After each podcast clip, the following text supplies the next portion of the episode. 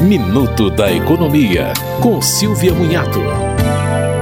A Agência Nacional de Saúde Suplementar suspendeu a comercialização de 70 planos de saúde de oito operadoras devido a reclamações de usuários feitas no primeiro trimestre. Os planos só poderão voltar a ser vendidos quando as operadoras demonstrarem que resolveram os problemas apontados. Outros quatro planos de três operadoras voltarão a ser comercializados por já terem melhorado na avaliação da agência reguladora. O monitoramento feito pela ANS pode ser acessado na página da agência na internet. São avaliados o cumprimento dos prazos máximos para a realização de consultas, exames e cirurgias e a negativa de coberturas. Você ouviu Minuto da Economia, com Silvia Munhato.